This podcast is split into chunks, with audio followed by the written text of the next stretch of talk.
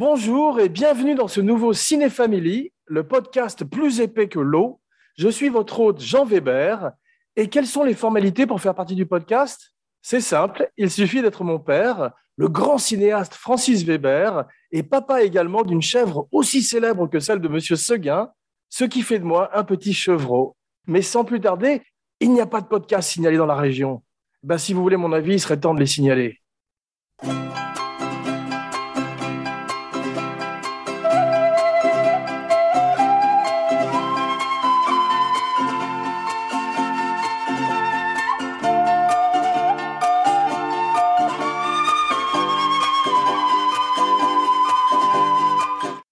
Bonjour papa, ravi de te retrouver. Ah, moi aussi, oui.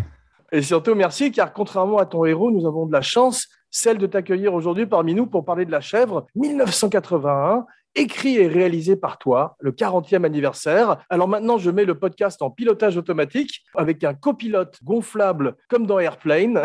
Et après le magnifique, nous repartons vers la Riviera mexicaine. Mais d'abord, la question que tout le monde se pose, pourquoi un accent circonflexe sur le E de la chèvre au générique de début? Uniquement les gens lettrés se la posent cette question, parce que normalement, il n'y a pas d'accent circonflexe. Hein. Ben justement, pourquoi on ont dit le mien? Il n'y avait pas d'intention, je crois, il y avait simplement une ignorance. C'est pas comme dans Inglorious Bastard, où, comme Tarantino, tu as volontairement changé l'orthographe du mot? Ah, pas moi, non. Déjà, le titre, la chèvre, personne ne l'a compris au départ, tu vois. Il y avait d'autres titres qui étaient pressentis ou pas? Aucun, aucun. Simplement, moi, j'avais pensé que la chèvre sert d'appât au lion dans les chasses africaines, de façon à capturer des gros animaux comme ça.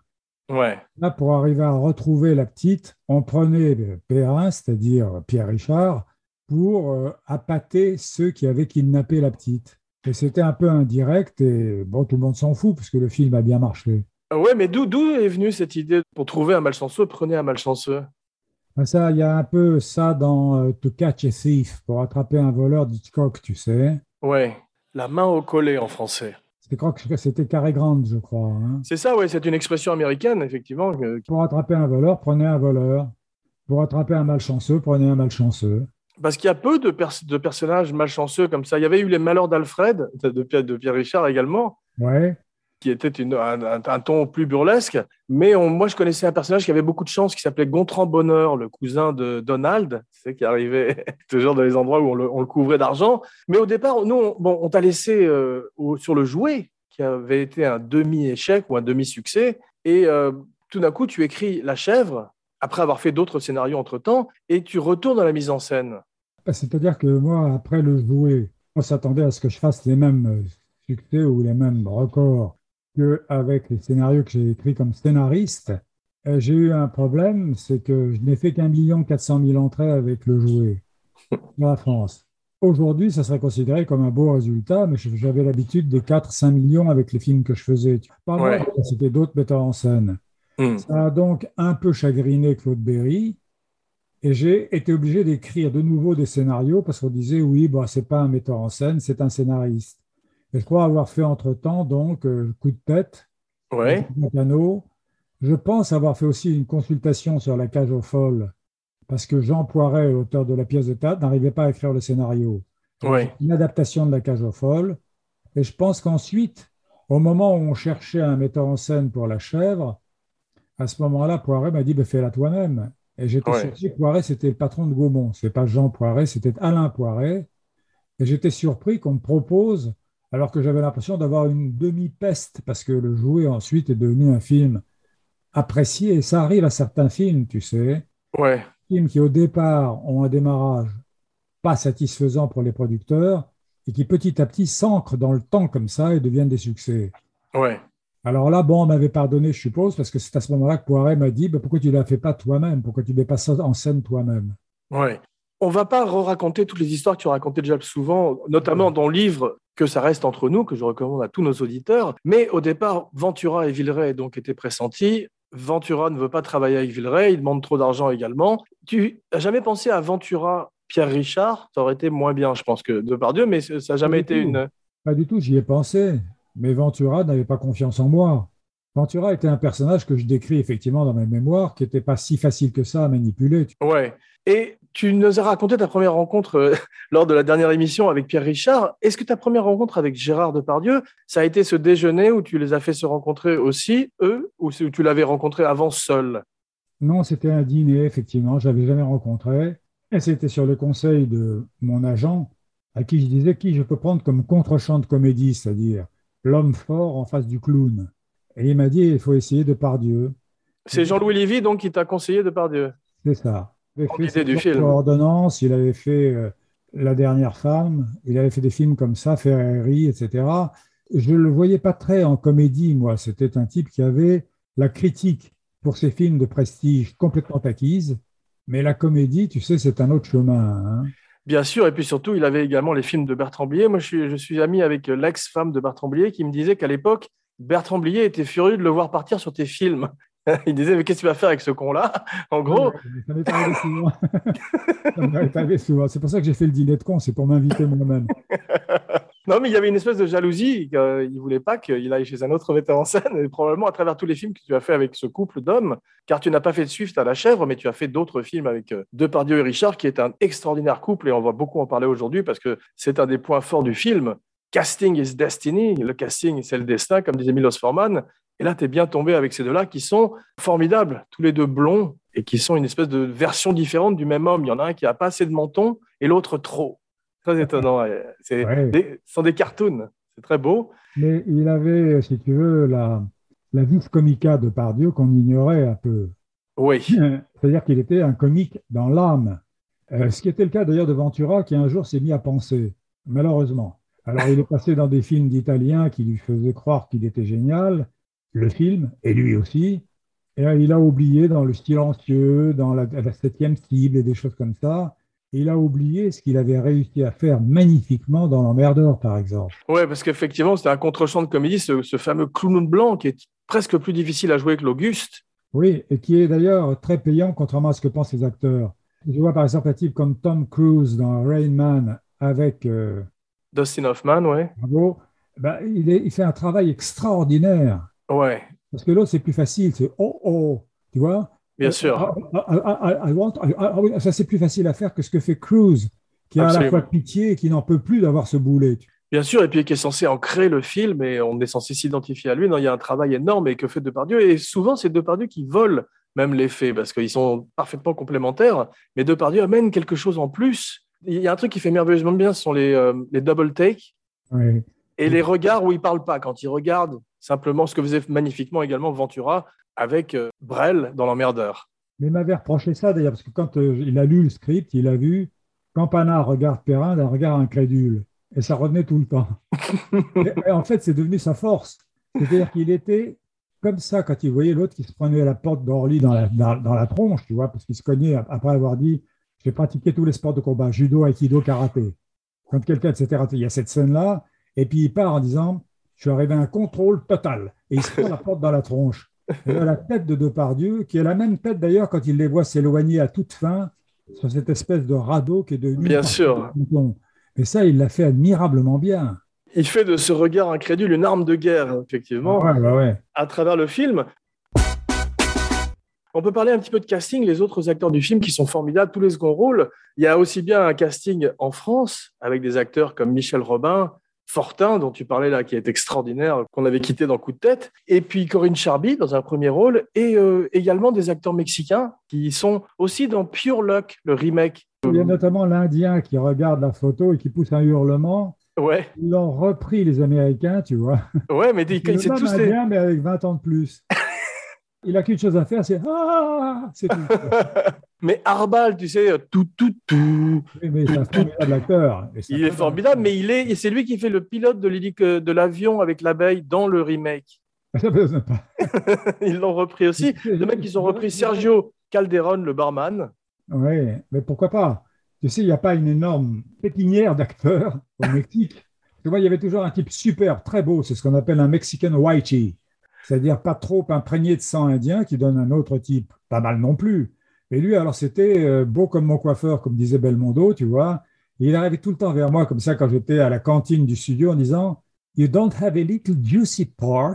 Il n'avait pas une petite, une petite, un petit rôle juteux pour moi, etc. Mais l'agent me disait Il est très mauvais. le chef opérateur s'appelait Alex Phillips Jr. C'était Ouais, le fils, le fils d'un Alex Phillips qui était très connu à Hollywood. c'est vrai. Et lui était le seul possible. Mais il était complètement alcoolo et totalement obsédé sexuel, ce qui fait que j'ai eu du mal. Un jour, il a disparu du tournage pendant trois jours. Je l'ai jamais raconté à personne.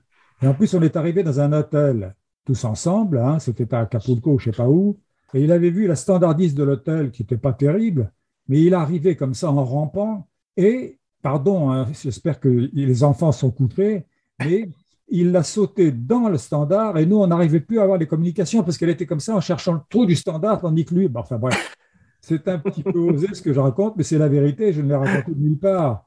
De la même manière, pour sortir de toutes les interviews que j'ai pu faire, ça fait 40 ans ce film quand même, je vais te parler de choses que je n'ai jamais racontées. Par exemple, le directeur de production. Je ne sais pas si le public sait parfaitement ce que c'est que le rôle du directeur de production, tu vois. Ouais, C'est un personnage entre deux chaises. C'est un type qui doit à la fois plaire au studio et plaire au metteur en scène. Et c'est un rôle très en équilibre parce qu'il faut faire le film le moins cher possible pour le studio et le plus magnifique possible pour le metteur en scène. S'il est bon, c'est bien. S'il est mauvais, c'est ce que j'ai eu sur la chèvre. Mais avant d'aller à celui-là, il y en avait un qui dirigeait la direction de production générale de Gaumont International, qui a produit la chèvre. Et ce type était un type qui faisait des économies de bout de chandelle, tu sais. Mais c'est incroyable parce qu'il m'appelle dans son bureau et il y avait son fauteuil et tu es assis quasiment par terre, c'est-à-dire qu'il y avait quasiment une espèce de coussin pour toi. un Et il dominait comme Dieu, tu vois. J'étais assis comme ça, je le regardais comme ça. Et puis, il me dit, dis donc, tu sais, Fortin, je crois que c'est Fortin le type, je suis même pas sûr, mais c'est Fortin le type à l'aéroport. Oui, Michel Fortin qui dit aussi Je chausse dans Coup de tête. Voilà, c'est un très bon acteur. Merveilleux. Il demandait, c'était ce qu'on appelle un, un acteur de complément, c'est-à-dire il ne demandait pas une fortune. Et il a une, une scène, mais il la prend, elle est magnifique. magnifique. Mais il demandait, mettons, 50 euros. Tu vois, à l'époque, c'est rien. Non, 100 euros, parce que tu vas comprendre pourquoi. Hmm. Et il me dit, en me dominant complètement comme ça, tu vois, il me dit, Fortin est trop cher. Je dis, ah bon? Il dit oui. Alors, il refuse 50 euros alors qu'il en demande 100. On va prendre quelqu'un d'autre. Tu peux trouver quelqu'un d'autre, non? Alors, dire ça à un metteur en scène qui a choisi un acteur qu'il a passé en casting, qui Ouais, a commencé à l'aimer, c'est idiot. tu parles. Alors, je dis, mais il n'en est pas question, c'est Fortin que je veux. Et j'ajoute, si tu veux, je veux donner les 50 euros de ma poche. Ah non, non, non, c'est pas la politique Gaumont, il me répond. Directeur de production. Tout ça, c'est parce que je l'ai dit, je l'ai dit nulle part. Ouais. Et ensuite au Mexique. Et cet autre abruti de directeur de production, pour faire des économies pour le film, ne m'a pas pris de voiture, alors que le metteur en scène doit avoir une voiture. J'étais obligé d'attendre des acteurs pendant un temps fou, pendant qu'ils jouaient au tennis sur le toit du Sheraton de Mexico. Or, Mexico, déjà, c'est tellement pollué que les balles étaient noires de suie, tu vois. Et il y avait ces deux gugus, Depardieu et Pierre. Pierre joue bien, mais Depardieu apprenait et il avait appris à jouer bien en imitant ce qu'il voyait sur l'écran de télévision pendant Wimbledon. Ce qui qu'il arrivait à jouer correctement. Par mimétisme, ouais. il jouait comme un acteur et un très bon acteur. Mais moi, j'attendais, je voyais ces balles noires qui passaient comme ça. Je me disais, comment je vais placer mon plan, moi? Et puis, final, parce que le, le- le- le directeur de production, voulant plaire à Gaumont, faisait des économies sur ma voiture en disant il peut aller sur le tournage avec sa voiture. Et Waouh. pour le Busco, par exemple, le studio euh, comme Boulogne ou comme Épinay, Le grand studio de- du Mexique, légendaire, ouais. légendaire, ce studio-là, il fallait trois quarts d'heure à une heure de, de- de trajet pour y aller. Il fallait que je me lève, moi, deux heures avant pour arriver à placer mon plan. Ouais. Et eux jouaient au tennis. Et gentiment, ils me disaient, bon, bah, tant mieux, t'inquiète pas, attends, attends, fais encore un point. Alors j'ai dit, j'en peux plus, et j'ai téléphoné à mon agent, Jean-Louis Livy, tu vois. Ouais. Et euh, il a téléphoné à Alain Poiret, le producteur, qui a dit, c'est pas vrai. Parce qu'ils font semblant de s'étonner, tu sais. Il n'y a pas de voiture. Il s'est rendu compte qu'ils avaient tous les poils de pubis qui grillaient sur cette histoire, tu vois, et il a téléphoné au type, je vais dire son nom quand même, parce que je dis pas de mal de lui, il s'appelait Bourdon. Il a téléphoné à Bourdon en disant, mais donnez-lui une voiture, bon Dieu. Et est arrivé à ce moment-là Miguel. Miguel. Et Miguel était un Mexicain merveilleux qui ressemblait, mais malheureusement, ça, les gens, les moins de 20 ans ne peuvent pas connaître, à Dario Moreno. C'est-à-dire, c'était un gros à moustache, très jovial, et qui avait toute sa fortune sur ses poignets. Il avait deux montres, mais pas des montres Cartier ou Patek Philippe, tu vois, c'était deux montres avec bracelet plastique, etc. Mais, et une vieille voiture insensée, une voiture américaine comme on n'en voit plus que dans les vieux films, tu vois. comme je ne voulais pas, elle marchait, marchotait comme ça, il ne voulait pas dépenser trop d'essence. Je crevais de chaleur à l'arrière et je lui disais, Miguel, oui, signor Beber, qui m'appelait Beber parce que c'est, il y a le V se prononce en B. Oui, signor Beber, vous pouvez mettre un peu d'air conditionné Si, signor Beber. Il était cinq minutes. Ah, pendant cinq minutes, c'était le paradis, ensuite l'enfer. Paradis, enfer, comme ça. Directeur de production. C'est fantastique. Donc, c'est un personnage très important, tu vois, le directeur de production. Et moi, il considérait, après le jouer, que je n'étais pas encore un metteur en scène. Donc, il pouvait me persécuter. Alors qu'après, quand j'ai commencé à avoir des succès, ben, je vous conduisais, peut-être mal d'ailleurs, comme quelqu'un qui a des succès. C'est incroyable ce que j'ai vécu avec ce directeur de production.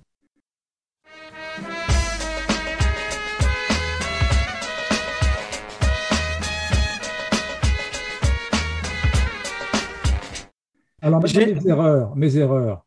J'ai habillé Depardieu et Pierre, Richard, en costume et cravate.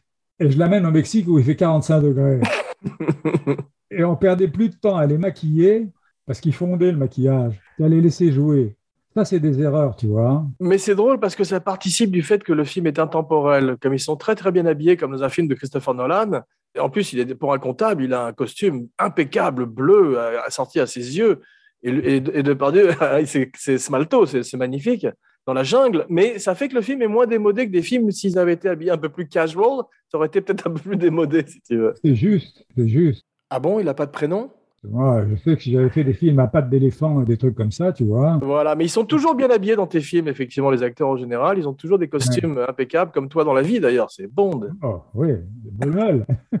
tu sais que Brumel, quand il faisait un essayage chez son tailleur, ne dormait pas avant d'aller de, de, faire l'essayage, tellement il était excité comme ça. Je trouve ça formidable. Tu sais pourquoi? Non. Que la futilité, la coquetterie, c'est le meilleur rempart contre la métaphysique. C'est beau, bravo. Tu ne penses plus à, tout ce qui peut t'arriver de moche, tu penses que tu vas peut-être avoir un beau costume. Il faut pouvoir se le payer, tu vois. Mais j'ai fait ça avec mes acteurs et finalement, je ne regrette pas quand tu les regardes sur l'écran. Mais tout le monde est impeccablement habillé, que ce soit Michel Robin, que ce soit André Valardi, tout le monde a un costume parfaitement taillé. Oui. J'ai lu quelques trivia sur le film, comme d'habitude dans les films français, il n'y en a pas énormément, il y en a un peu plus sur celui-là. J'ai lu que Depardieu voulait jouer Perrin au départ, c'est vrai ça? Euh, non. Ouais, c'est ce que je me suis dit aussi. Ouais. Je dis non, en fait, il voulait jouer le con dans le dîner de con parce qu'il avait accepté de jouer l'éditeur. Ouais. Et puis tout à coup, il s'est rendu compte que c'était plus payant le dîner de con. Et moi, j'avais déjà engagé Villeray. Ouais. Vous savez que si Depardieu jouait le con, il aurait composé. Alors que Villeray avait cette espèce d'angélisme. Un angélisme des vrais imbéciles. Comme il a composé dans Tais-toi où il est bien, mais c'est autre chose. C'est vrai, mais j'avais personne d'autre à ce moment-là parce que j'ai déjà privé Villeray de la Chèvre. Ouais. Il m'en a voulu, il m'a fait attendre deux mois sur le dîner de con. Mais il aurait été moins bien dans la jungle avec euh, soit Depardieu, soit Ventura, parce qu'effectivement, c'est l'année où il fait euh, la soupe aux choux, et euh, Ventura voulait pas tourner avec lui. C'est drôle, hein et Je me rappelle que la chèvre avait battu de Funès, et on avait oh. dit la chèvre a mangé le chou. Je peux te lire le trivia de Wikipédia tel qu'il est sur Gérard Depardieu. Il y a marqué Depardieu voulait jouer le rôle de Perrin. Comme la production le lui a refusé, il a fait preuve de caprice et même d'alcoolisme. Ils disent dans, Wikipédia. Il n'y a pas besoin de pousser au crime, là, lui. Hein. Ça m'a fait rire. Il y a une scène en particulier que tu racontes souvent où il doit dire bagagiste et il était ivre. J'ai prêté attention à la scène parce que j'ai revu bien sûr le film pour l'émission. C'est évident, il est tellement échevelé. Et il y a une autre scène, c'est au départ d'Orly il a déjà la tête d'un mec qui a fait 12 heures d'avion. Je me suis demandé s'il n'était pas sous à l'aéroport déjà. il était euh, toujours un peu limite, mais je sais qu'il s'est bien tenu au Mexique. Ah, il s'est bien tenu au, au Mexique. au Mexique, c'est-à-dire à Mexico. Ouais. Dans la capitale, tu es à 2200 mètres d'altitude et euh, là, tu es sous tout de suite. Ce qui ah fait qu'il s'est méfié quand même parce qu'il voulait se profiter de l'alcool tout de même. Et quand on est descendu à Acapulco, ça a bardé, crois-moi. Hein. enfin, moi, je me rappelle d'un truc que j'ai raconté nulle part et pour cause. On allait euh, plutôt dans les restaurants européens au Mexique, parce que quand tu vas dans les restaurants mexicains, eh bien, très très souvent, tu as la tourista, la tourista qu'on appelle vulgairement chez nous la courante, tu vois. Ce qu'on appelle vulgairement en Amérique la vengeance de Montezuma. C'est plus beau encore. Et il dit on va aller dans la zone roja, tu vois, dans la zone rouge, qui, est, qui sont une espèce d'incroyable zone de prostitution, de, etc., dans un quartier dangereux. Mais tu as des petits restaurants mexicains typiques. Inutile de dire qu'ils piquent effectivement. Hein. C'est-à-dire que tu arrives, tu t'installes, tu manges un étrange plat ou gargouille des choses, tu vois, plein de haricots. Et puis tout à coup, je sens ce qu'on appelle cet étrange remugle, tu vois, comme ça dans le ventre. Et je dis naïvement, me croyant au Fouquet, je dis où sont les toilettes Je suppose que c'est comme ça qu'on dit, je suis pas sûr. Et le type se marre. Il dit mais on n'a pas de toilettes ici. Tu parles espagnol comme une vache française? Bravo. non, c'est la chèvre. oui, comme une chèvre française. Et je me dis c'est pas possible.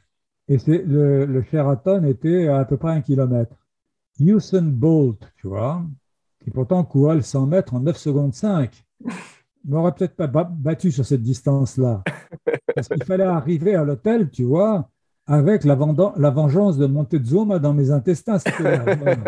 La, la, malédiction. La malédiction, oui. Et, en plus, il y a ces grands hôtels en 3-4 ascenseurs. Et tu appuies et le tien n'arrive pas. Ah ouais. Finalement, je suis arrivé in extremis. Alors, pardon pour cet intermède scatophage, en tout cas grossier. Abracacadapod euh, mais c'est des histoires que j'ai racontées nulle part, ça. Bah oui, bah, je comprends pourquoi d'ailleurs. Merci de nous les avoir réservées. tu peux les couper. non, non, je plaisante. Dis-moi, tu parles d'Eugène Delacroix qui est très malchanceux dans ton film. C'est des recherches que tu as fait Il était véritablement malchanceux? Non, c'est la, femme du la femme du producteur, Yvette Poiret, qui m'a donné deux coups de génie, le deuxième en tout cas. D'abord, elle avait trouvé ça dans la biographie de Delacroix sur sa malchance incroyable.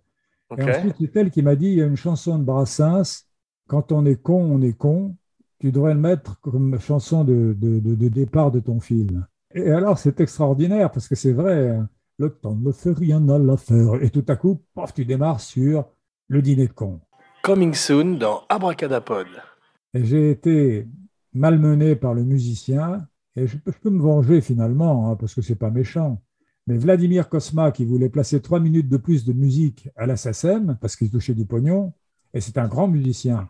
Tu dis toi-même que c'est notre Mancini français, c'est ça c'est ça, on va parler de lui un petit peu aussi parce qu'il a fait quand même du beau travail sur la chèvre. toujours, toujours, mais simplement là, il a voulu placer ces trois minutes. C'est la musique du train quand euh, tu as Villeray qui rencontre Edgar Givry. C'est un très bon acteur aussi. Et là, il y a une musique folle, une espèce de musique comme ça, et il me l'a remise à la fin. Et je me suis laissé avoir parce qu'il m'a dit avec son accent bonhomme comme ça, roumain, tu comprends, ça va faire serre livre si tu mets d'un côté la musique de Brassens et puis à la musique de Brassens, ça va faire comme un serre-livre, comme ça, comme ça, trois minutes de, de musique. ouais, si j'étais riche. Après, il s'est mis, à chanter. Mais c'est vrai que c'est dommage. Je te coupe, hein. Ouais. Oh oui, il est très riche. Adieu, ma charrette. non, mais ceci dit, c'est dommage parce que euh, ça aurait été mieux d'avoir ce côté géométrique. Bah, de toute façon, ça n'a pas empêché le succès du film. Non, c'est vrai, c'est vrai. Je le regrette par perfectionnisme. Mais là, il fait du beau travail, il s'approprie une fois de plus une culture avec cette flûte de pan qu'il ramène de Zamfir. C'est plus Zamfir, mais c'est toujours cette même flûte de pan. Mais c'est beau parce que le folklore mexicain, que ce soit les mariachis ou ces chansons plus émouvantes, c'est bien dans une comédie plutôt que d'avoir une musique guillerette. C'est la grande trouvaille. Peut-être pas une trouvaille, mais le, grand génie de Cosma, c'est que par exemple, dans Le Grand Blond, avec une chaussure noire, il met une musique tzigane. Bien sûr. Quand je chante, en général, il pleut. Mais là, à Los Angeles, ça, ça va. Le ciel est bleu. Mais là, il a mis aussi dans La Chèvre une musique très, très tendre. Très tendre. Absolument. Il y, a des passages dans la jungle quand ils sont en, jeep à la fin où il y a la flûte qui revient, mais avec un thème différent, plus émouvant, qu'il a dû voler également au folklore mexicain, mais qui est très beau.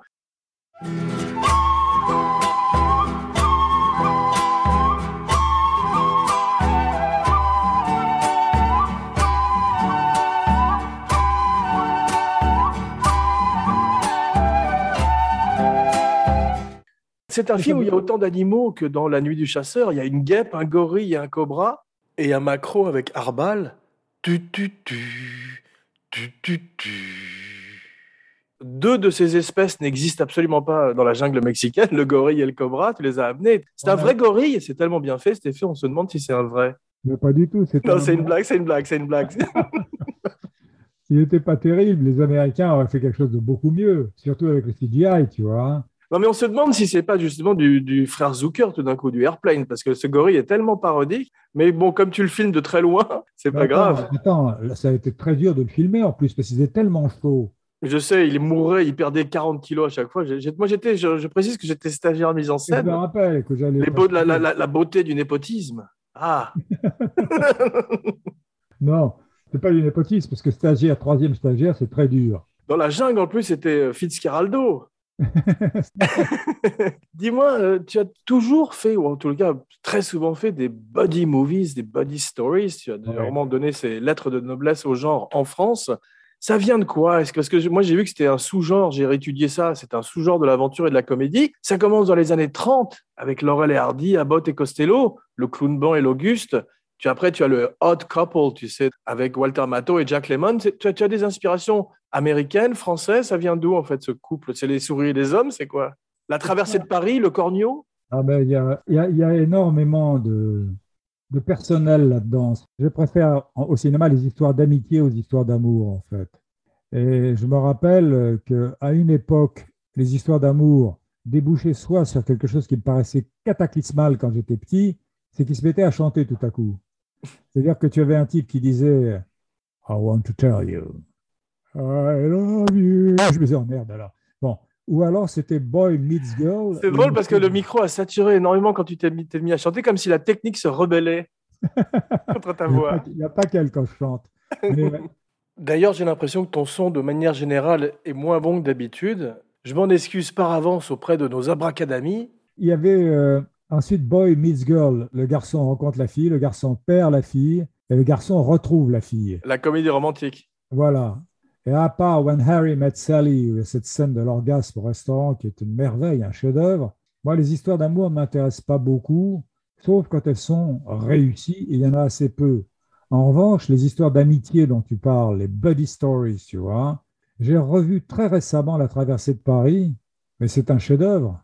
Non, j'adore, bien sûr. J'aurais préféré faire euh, La traversée de Paris avec deux acteurs comme Gabin et Bourville que faire, je ne sais pas, Mourir d'aimer, tu vois. Ouais.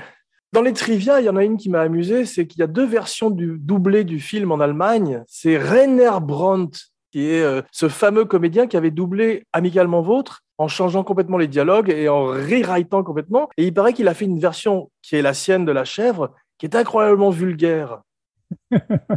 Quand le film est passé à la télévision, ils ont fait une version plus normale, où ils ont traduit normalement le film. Ah, je vais te dire une chose, c'est que tu n'as absolument pas la main sur les films qui passent à l'étranger. Ouais. Là, on m'a envoyé une, un dîner de con en Chine, au théâtre. Ouais. Ça fait un effet très étrange. Le dîner de gong. Bravo.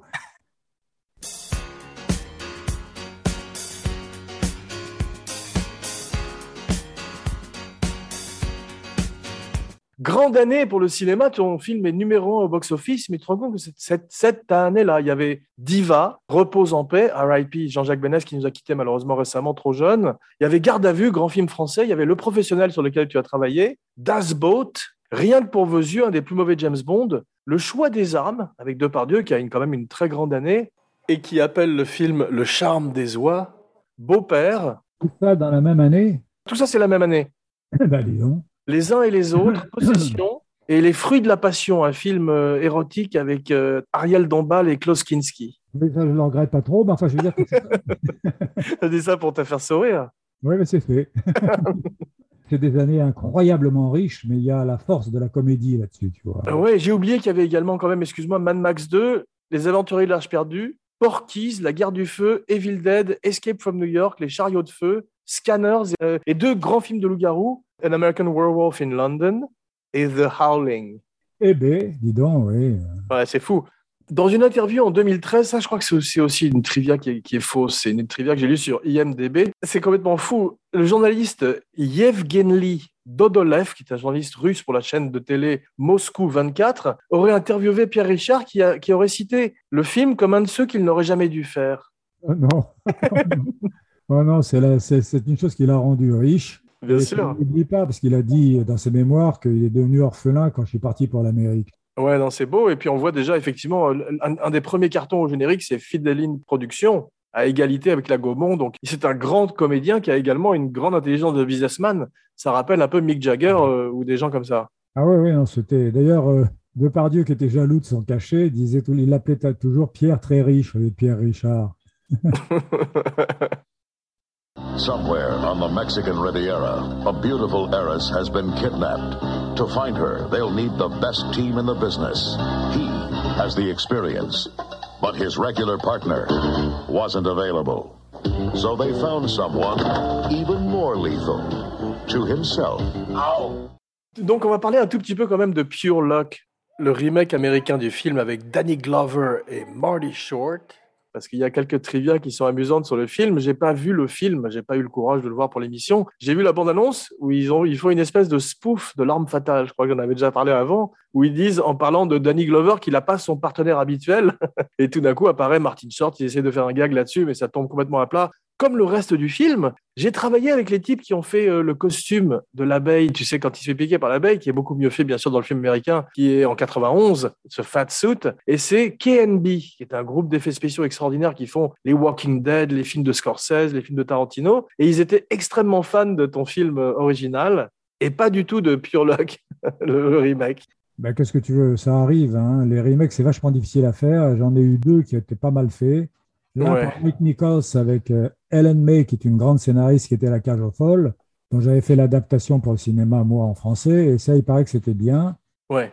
Avec, c'était avec euh, Robin Williams et Et Na- Nathan Lane, un acteur de Nathan. Broadway. euh, je le connais, oui. Et Ouais. euh, le deuxième n'était pas trop mal fait. C'était celui que j'ai refait moi-même.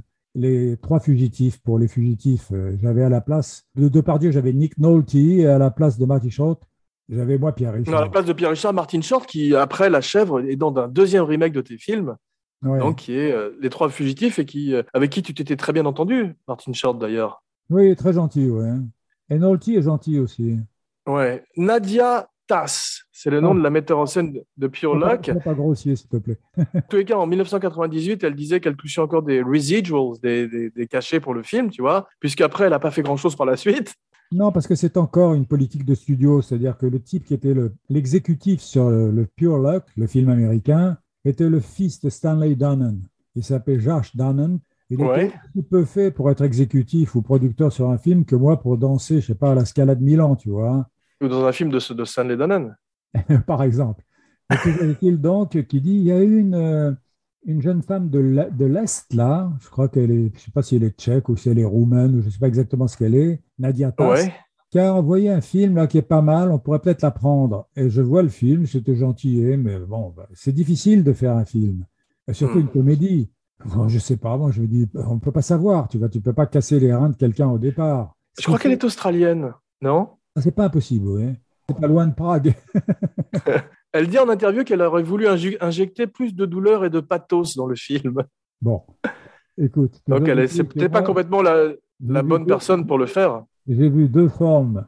Je ne peux pas dire de nullité, parce que je, je déteste être méchant à l'âge maintenant où je deviens sénile, c'est-à-dire indulgent. Mais j'ai vu une forme de nullité quand moi j'avais fait un casting pour le nez, quand Depardieu met les met ses deux gros doigts dans le nez du videur de la boîte dans la chèvre. Il Grande fallait que scène. Il, fa- il fallait que quelqu'un ait le nez suffisant pour accueillir les deux doigts de Depardieu. Et euh, j'ai fait un casting de nez, c'est-à-dire que tu avais la porte qui s'ouvrait sur l'acteur et le nez entrait en premier, tu vois, parce que c'était des gens qui avaient des nez euh, considérables. Et euh, elle, elle prend un type avec un nez normal. Tout est faux dans la scène. Et un deuxi- deuxième truc, c'était moi pour arriver à faire s'enfoncer Pierre Richard dans les sables mouvants dans cette scène où il dit Qu'est-ce qui vous arrive encore? Autre grande scène magnifique, ouais. Je sais pas, je m'enfonce. Et pourquoi je ne m'enfonce pas, moi? Il a des pleurs dans la voix à ce moment-là, c'est fantastique. Parce que sans doute parce que vous êtes sur une- un, un- un- un- un seul meuble, moi je suis sur un- sol dur, moi je suis sur un seul. Il y a ça. Elle me prend un, truc vallonné avec des creux et des bosses. Ouais. Ce qui fait qu'on ne le voit pas s'enfoncer, mais on se dit, mais C'est, fou. tu as envie de maudire, euh, je ne sais pas moi, euh, Jupiter, pas Macron. Parce que la beauté, la beauté picturale, effectivement, c'est ce type qui s'enfonce et l'autre qui est debout. C'est comme un dessin de Charles Adams. C'est comme un, trouver- c'est, superbe. obligatoirement trouver un terrain plat. Bien sûr. Alors voilà pour Nadiatas. tu sais comment s'appellent les deux personnages dans le film américain? Non. Perrin et Campana, ils s'appellent Eugène Proctor et Raymond Campanella. Jeune Proctor, ça fait nom de serial killer un peu, non? Oui, c'est vrai, ça, c'est pas terrible pour Perrin. Ce sont les scénaristes de Twins et Kindergarten Cop, deux comédies pas terribles avec Schwarzenegger. On aurait dû se méfier.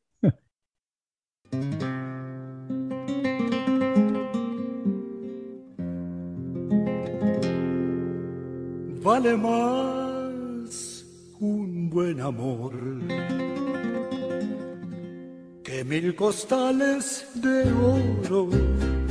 Vale más un buen amor, por eso eres mi tesoro. Mais assez parlé de Pure Luck et revenons à nos chèvres. S'il te plaît. Il y a un côté un peu fantastique dans le postulat quand même. C'est Marcel Aimé, on traverse les murs. Ce type qui, a- qui par la malchance arrive à se frayer un chemin derrière cette fille. C'est quand même, euh, on n'est pas loin du surnaturel un petit peu, non? Moi, je trouve que le surnaturel est bienvenu s'il est modéré.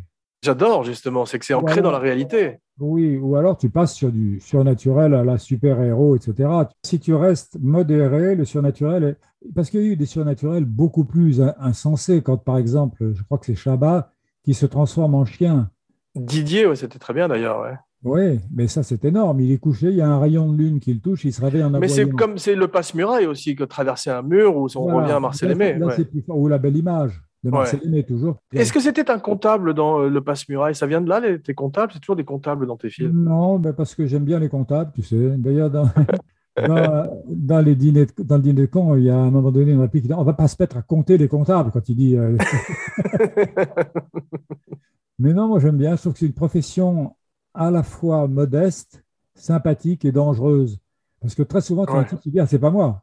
J'ai pas triché de 6 millions pour les impôts, c'est mon comptable. Et on dit Non, c'est vous qui êtes responsable du comptable, etc. Donc euh, le comptable est quelqu'un qui est un petit peu ambigu, mais souvent très charmant. Je me suis dit, je viens de mettre tous les comptables à dos, là. Le personnage de, de Perrin, en plus d'être malchanceux, moi, il y a un truc qui m'a frappé, c'est que c'est un vrai con quand même. C'est un vrai connard, la façon dont il, veut le, caddie de Fortin, la façon dont il essaie de prendre cette enquête en main. Et euh, il est très désagréable. Et pour la première fois, un Perrin ou un Pignon est beaucoup plus sexuel que d'habitude. C'est pas la chèvre, c'est le bouc. Il n'arrête pas de, de regarder des filles dans, cet hôtel. Il veut rester sur le pont avec les putes. Je croyais que les comiques étaient, les clowns étaient asexués, mais pas lui du tout. Tu vois, ça- simplement le fait qu'il soit investi d'un pouvoir sans comprendre de quoi on l'investit exactement, mais on le fait le patron d'une espèce de brute qui est un professionnel. Et brusquement, il ne se sent plus. Qu'il est à 50 cm du sol et il retrouve des choses qu'il n'aurait jamais osé dans la vie. C'est-à-dire dire, on va les faire tous pour les bordels. On va les faire tous, tant pis. Ça va nous prendre du temps. Mais il est très, il est quand même très en rut euh, parce que euh, à travers tout le film, ça, ça revient. Il voulait l'interdire, le fil, au moins de 18 ans. C'est assez rare parce que tes pignons et tes perrins d'habitude sont euh, assez maladroits avec les femmes. Ils n'ont pas ce côté effectivement euh, prédateur quasiment. Je crois que tu exagères un peu, là, c'est toi qui comique. Des deux, c'est toi le comique. Mais en fait, euh, ils changent énormément les pignons d'un film à l'autre. Là, Ouais, il c'est vrai. Perrin, tu me diras, mais ils changent énormément. On voit euh, Robert Dalban brièvement dans le film, Ouais, Dalban, qui était un personnage magnifique aussi. ouais, Il- qui était il formidable dans Coup de tête. Ah, magnifique, c'est un immense acteur, tu sais, Dalban. Moi j'adore, bien sûr. Il habitait euh, souvent chez Alain Poiret, d'ailleurs à la campagne, non? Oui, il était formidable parce que dans la vie, il était incroyablement parodique et, et d'une façon tellement comique. Par exemple, quand on lui servait à manger, il regardait la nourriture comme ça. Il goûtait et il se rassurait. Il fait Il bien était, il était amou- il était amoureux à près de 80 ans de Sylvie Vartan, mais un amour platonique complètement. Et elle m'a dit, il était là devant moi avec des yeux énamourés, fantastiques, et il me disait ce que vous êtes belle, est-ce que vous êtes belle? Et on imagine Dalban qui, quand même physiquement, à l'âge où je l'ai connu, ressemblait pas complètement à Julio Iglesias. C'est vrai. On sait qu'on est dans les années 80 parce que tout le monde fume. Tu as vu, euh, Depardieu avec ses gitanes sans filtre qui fumaient dans la vie. Et puis dans l'avion, on fume. Dans les taxis, on fume. Pierre Richard fume? Il fumait dans la vie, Pierre Richard? Euh, je me souviens pas, mais je me souviens que Gérard fumait, oui. Lui, euh, il n'y a pas une addiction à laquelle il est échappé, je crois. Je voudrais signaler aux fans de- du podcast qu'à 30 minutes 50, on peut m'apercevoir en maillot de bain en flou derrière Depardieu au moment où Pierre Richard se vautre dans le caddie, dans le hall de l'hôtel, dans le lobby. Euh, J'ai failli couper ça parce que ton corps, quand même. Non, je plaisante. Mais en tout cas, il y a un truc sur Miguel, Seigneur Beber, que je voudrais Oui. raconter. c'est qu'on arrive euh, dans un endroit où on a vécu, et toi aussi, qui était incroyablement peuplé de cafards, qu'ils appellent des cockroaches ici, c'est-à-dire ces cafards volants. Et euh, Jean Reynaud, dans un autre film, disait c'était en Amazonie, ce sont des cafards gros comme des lapins. Et là, c'était à peu près ça, c'est-à-dire d'énormes cafards. Et en plus, le cafard est quelqu'un de très sociable. C'est-à-dire que tu rentres dans la pièce sur cul épouvanté, il s'approche de toi très ravi, comme ça, il est content. très content. Bref, Miguel, dans cet endroit qui était en fait la maison de repos des sucriers mexicains. Et on dormait là-bas. Je me rappelle, vous étiez au premier étage, toi et l'équipe, et moi j'étais en bas dans la plus belle chambre où il y avait le plus de cafards, parce qu'ils tombaient de la poutre sur moi. Et quand j'ai demandé au directeur de l'hôtel, mais on ne peut pas les tuer, il m'a dit non, si on met du produit, ça les anesthésie, ils sont un peu sous, ils tombent sur vous en rigolant en gros, tu vois. Donc, C'est de par Dieu. Ah, c'était l'horreur. Ce qui fait que je me suis, moi, rappelé d'un truc extraordinaire avec Miguel, parce que je te dis, c'était un petit gros, jovial, comme ça, euh, comme un comique de cinéma, tu vois. Et il entre dans cette anse d'eau, parce qu'on était le, truc donné sur euh, la mer. Il y avait une espèce d'anse comme ça, dangereuse, parce qu'il y avait le ressac, tu sais. C'est-à-dire que Comme un lagon? Une espèce de lagon. Et il se met à nager. Et c'est prodigieux. C'est Esther Williams, ce type, avec sa moustache et ses deux montres, tu vois. C'est chez les Winters dans l'aventure du Poséidon Peut-être. Esther Williams, c'était une spécialiste, si tu veux. Lui, alors, c'était d'une grâce dans l'eau extraordinaire. Et on regarde ça de par Dieu, Pierre et moi, stupéfaits. Et quand il revient, on lui dit Mais Miguel, vous nagez très bien. Et en fait, il avait fait partie des ballets nautiques d'Acapulco. Et c'est comme le vélo, ça s'oublie pas, tu vois. Comme Bud Spencer qui avait été nageur aussi dans sa jeunesse. Voilà.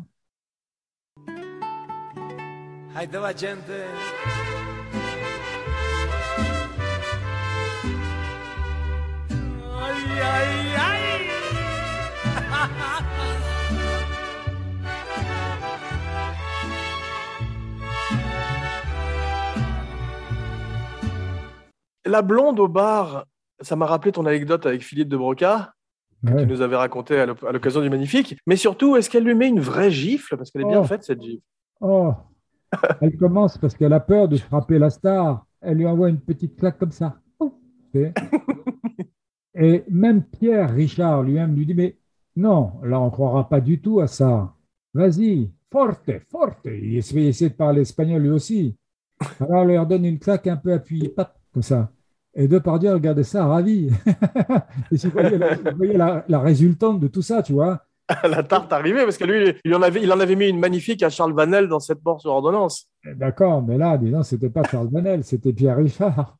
Et euh, il euh, dit non, Pierre Richard se fâche, envoie-moi une gifle, que miseria. Je ne sais pas comment ce qu'il dit comme, comme, comme espagnol. Et l'autre lui envoie une telle tarte dans la figure qu'elle à son bracelet montre qui craque, et la montre s'en va, gicle. Et on voit les épaules de Depardieu qui font ça dans, le plan parce qu'il se tord de rire. Ah, c'est drôle. Pierre Richard revient groggy, comme un boxeur qui revient vers sa chaise après avoir pris une droite. Je comprends maintenant pourquoi ça fait vrai, effectivement. ça fait très vrai, oui. Il y a un truc qui, fait très, qui est très bien fait aussi, c'est la physicalité de Depardieu quand il commence à jeter ses serveurs mexicains dans tous les sens avec la bagarre, tu sais. Ça, c'est très bien fait aussi. Il y a un côté catcheur j'ai oublié s'il y avait des cascadeurs. C'était tous des cascadeurs, ces, Totalement, J'en avais un qui était un vieux cascadeur, parce que c'est une chose aussi qu'on ne sait pas, c'est qu'il n'y a pas de retraite pour les techniciens au Mexique. Ce qui fait que j'avais, moi, une équipe où il y avait quasiment des centenaires par moment, tu vois. Et en plus, ils montent sur des échelles, tu vois, et tu as peur de, cueillir des centenaires comme ça par terre, etc. Et, là, j'ai euh, un cascadeur qui avait peur, parce qu'il avait été un grand cascadeur, et quand il tombe sur les tabourets de bar, quand, il est, quand euh, Depardieu le frappe, je ne voulais pas qu'il tombe à plat ventre sur les tabourets, parce qu'il n'y a pas de raison, il est face à Depardieu. Je voulais qu'il tombe en arrière. Et il m'a dit non, Seigneur, non, non, non, Je suppose qu'on dit ça comme ça, si ce n'est pas de l'italien. C'est de l'italien, pericoloso pour Jersey, il t'a dit non? Ah Oui, c'est de l'italien. Mais il me dit non, c'est dangereux. Et je dis, ah, bon, c'est dommage alors. C'est-à-dire, je ne voulais pas lui dire, vous n'êtes pas assez jeune pour faire ce métier. Il dit Bon, je vais le faire. il se met une protection incroyable dans le dos. On aurait dit du Guéclin, tu vois, partant. Euh, Robocop. Robocop. Depardieu le frappe admirablement comme d'habitude, c'est-à-dire que le point passe à un millimètre et il tombe en arrière, ça se passe très bien. Mais l'histoire la plus triste de tout ça, c'est qu'au moment où il doit y avoir des empreintes de balles dans la voiture quand Arbal se fait tuer, je demande à mes techniciens mexicains de faire des empreintes de balles. Et pour ça, ils s'enferment dans la voiture en montant les carreaux. Mais ils s'enferment vraiment, ça ne pouvait plus sortir. Ils ont une chaleur épouvantable. Et on arrive, ils étaient tous transpirants et violets comme ça. on, serait cru dans un, U-boat au moment où le U-boat est coulé, tu vois. on a libéré, on a tous ces gens âgés qui sont sortis comme ça. Voilà, en plus, je dois préciser qu'ils étaient adorables. Et je ne crois pas que j'ai raconté l'histoire de Apache.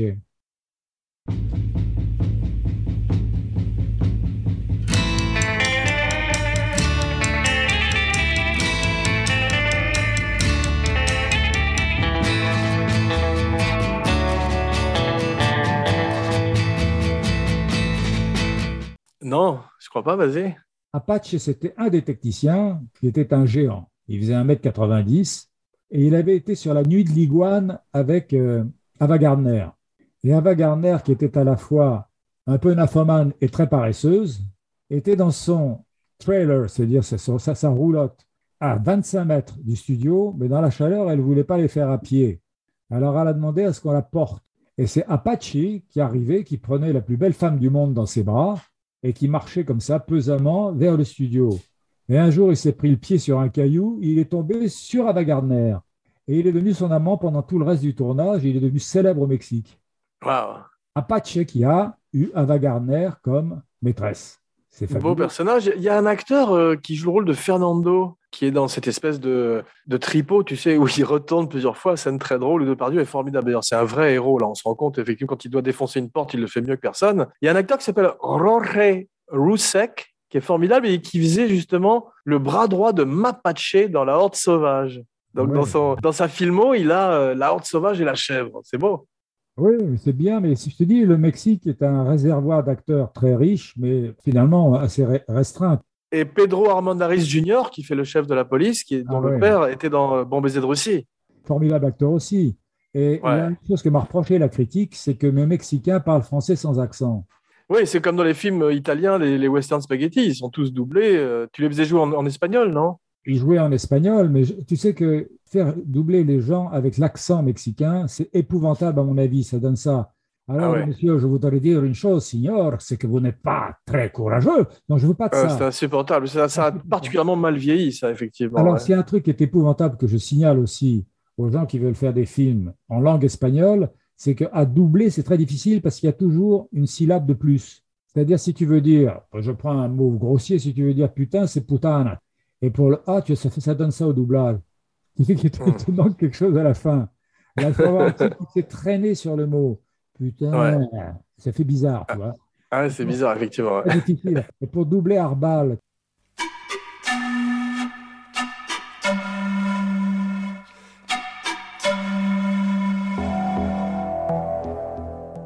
quand il disait Yo lo sabio, je le savais. Yo lo sabio. Hmm. Juste avant de se faire tuer, on a pris Bernard Murat, qui est un grand acteur, parce que tous les autres avaient échoué. Ah, c'est vrai, ils parlent tous euh, magnifiquement. L'infirmière mexicaine parle magnifiquement français aussi. Et Depardieu a été alors d'une générosité invraisemblable à la fin du film, avec la nurse qui les reçoit et qui les amène vers la petite Charby, tu sais. Oui. Elle était absolument nulle. Et c'est à ça que tu vois la générosité d'un acteur c'est que moi j'étais désespéré. Ils l'ont prise, je ne sais pas où, c'est-à-dire ça donnait. Euh, mais pourquoi vous voulez voir cette jeune fille Ça donnait ça? Eh bien, Depardieu lui a donné une leçon de comédie pendant une heure et demie sur le plateau. C'est beau, ouais. Ça lui fait un souvenir à elle, parce que c'est quand même un des meilleurs, c'était un des meilleurs acteurs du monde. Elle est devenue Meryl Streep. Mais ça fait un drôle d'effet pour un, un auteur-réalisateur d'avoir quelqu'un qui ne touche absolument pas sa bille dans le, dans le truc. Tu vois, c'était le cas. J'ai rarement eu ça. Le coup de boule qui deviendrait euh, une constante dans tes films, magnifique, c'est une idée d'un cascadeur, une idée de toi, c'est sur le, dans le scénario, c'est Depardieu, c'est quoi? Parce qu'il le fait tellement bien, ça aussi. Si je te disais la vérité, c'est que j'avais un copain qui s'appelait Lorion, qui s'appelle peut-être toujours Lorion, qui était dans un bistrot.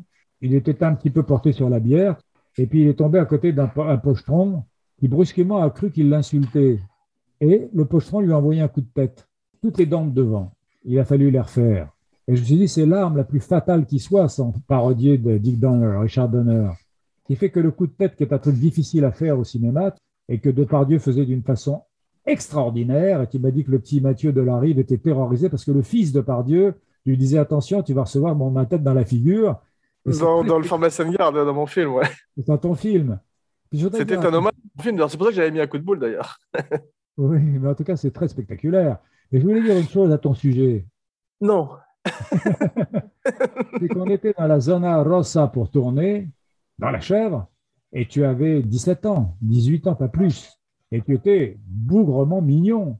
Et les prostituées de la zona rossa faisaient simplement en t'en voyant. Je voulais attraper un chat. Et moi qui roulais les épaules, qui me prenait pour un type irrésistible, je me disais que c'est que ce, vieux con? Darle rienda suelta mis antojos, por no tener conciencia del abismo c'est très bien fait la fin parce que bon, c'est magnifiquement scénarisé, c'est vraiment ton truc. Le film file, on s'ennuie pas une seconde. Le postulat est magnifiquement installé et à la fin, quand on arrive sur ce ponton, c'est comme un magicien qui a, quand elle apparaît, la petite Benz derrière cette infirmière, c'est le magicien a fait son tour et euh, on peut pas finir ailleurs que sur ce ponton. C'est aussi bien que euh, personne n'est parfait dans euh, certains lame shows, je trouve. Pas de comparaison parce que personne n'est parfait, c'est la plus belle réplique du cinéma international. Mais en revanche, je sais que bravo les effets spéciaux mexicains, parce qu'il fallait casser ce ponton, il fallait le construire d'abord, le casser ensuite, et qu'il se. C'est très bien fait. Mais oui, bravo. C'est-à-dire que je te dis, quand je te disais que c'était une équipe magnifique, une fois j'ai failli avoir des ennuis avec eux, parce qu'ils étaient lents. Tu vois, c'est-à-dire que tu demandes quelque chose et ils te disent momentito, ça je m'en souviens très bien. Et tu peux attendre trois jours. Et là, c'est ce qu'on fait avec, on a fait avec la caméra. Elle devait descendre de Mexico à Acapulco. On a attendu trois jours. On n'avait rien à faire. Et alors, donc, j'ai dit à un moment donné, je suis un peu énervé, mais sans méchanceté, parce que sur le plateau, moi, je suis toujours extrêmement gentil et calme, parce que je viens du scénario. Je n'ai hmm. pas souffert comme tu as souffert, toi, quand tu étais troisième assistant sur mon film et deuxième assistant sur le film de. Sur euh, L'Armée des Ténèbres de Sam Raimi et L'Armée des Ténèbres, oui. Et là, tu, c'est toi qui es arrivé le matin très tôt plutôt que tout le monde et qui portaient les rushs, c'est-à-dire les, les, bobines, le plus tard dans la nuit. Donc, c'est des gens qui ont envie qu'on les prenne au sérieux, tu vois, après. Mais moi, j'écrivais, j'arrivais, non, j'étais plus détendu. Donc, euh, j'étais gentil avec l'équipe, et là, tout à coup, j'ai dit, ils sont vraiment lents. Hein. Et tout à coup, je suis arrivé, et c'était brusquement Zapata, Viva Zapata. Ils étaient tous en face de moi, comme ça, au bord des machettes. il y en a un qui s'approche de moi, qui parlait français, qui me dit vous avez dit qu'on était lent, signor. Mais non, mais non, mais non, pas du tout. Moi, je ne voulais pas me faire décapiter, tu vois. Non, non, je j'aime beaucoup. Et à la fin, quand j'ai fini, ça, je ne peux pas inventer une chose pareille. Quand je suis parti, il pleurait. Tu ne m'entendras jamais me vanter parce que pourquoi? Mais là, c'est vrai, c'est fou. Ils avaient l'habitude des metteurs en scène américains. OK, now you do that, that and that. Non, c'est pas comme ça. S'ils étaient restés à Peckinpah avec la Horde Sauvage, ça a dû leur faire un changement, effectivement. Même avec la nuit de, la nuit de l'iguane, à devoir porter à, à Garner, c'était facilement 5 kilos. T'as jamais eu envie de faire une suite directe à, à ces deux personnages, ouais? Jamais, non. J'aime pas les suites. J'en ai fait deux dans ma vie et c'était pas bon.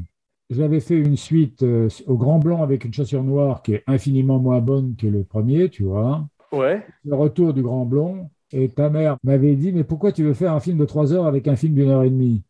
Et les seuls qui ont sauvé les sequels, c'est ceux qui ont fait des prequels, c'est-à-dire que tu passes au passé de ton héros. Et ça donne. Tu peux pas. Et justement, une prequel de la chèvre, tu peux pas faire ça? Bah oui, mais alors, euh, pourquoi on aurait de nouveau une fille qui disparaît euh, Non. Il y a certaines prequels qui sont lamentables, c'est le même sujet. Moi, ce que j'aime, c'est quand tu as le parrain numéro 2 ou quand tu as Terminator 2, là, c'est fantastique. Le mieux, c'est dans Die Hard 2, quand il est de nouveau dans des canalisations à ramper, il dit Je ne peux pas imaginer que ça m'arrive une deuxième fois. Il le dit. C'est obligé, ouais.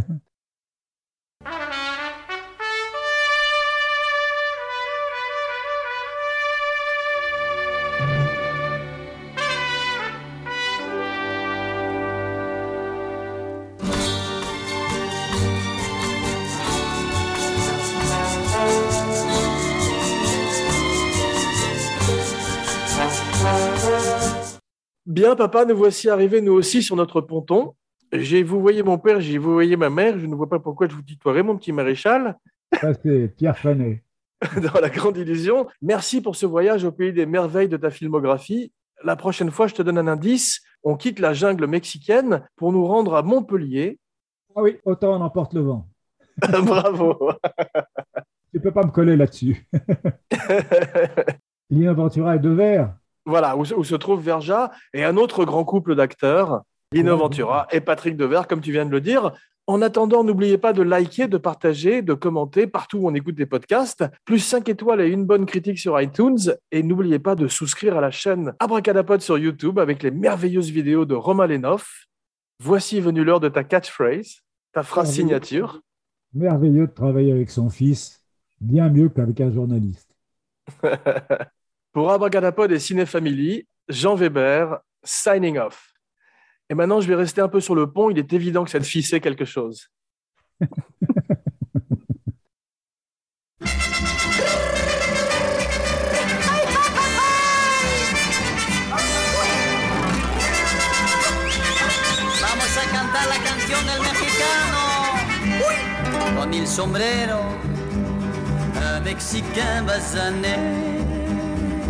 Allongé sur le sol, le sombrero sur le nez. Anguise, anguise, anguise, anguise, anguise, anguise de parasol. Il n'est pas loin de midi d'après le soleil. C'est formidable aujourd'hui ce que j'ai sommeil. L'existence est un problème, en n'en plus finir. Chaque jour, chaque nuit, c'est le même. Il vaut mieux dormir. Manger, ce n'est pourtant là qu'un détail. Mais ça suffirait à pousser un homme au travail. Aïe, aïe, aïe, aïe, aïe, aïe.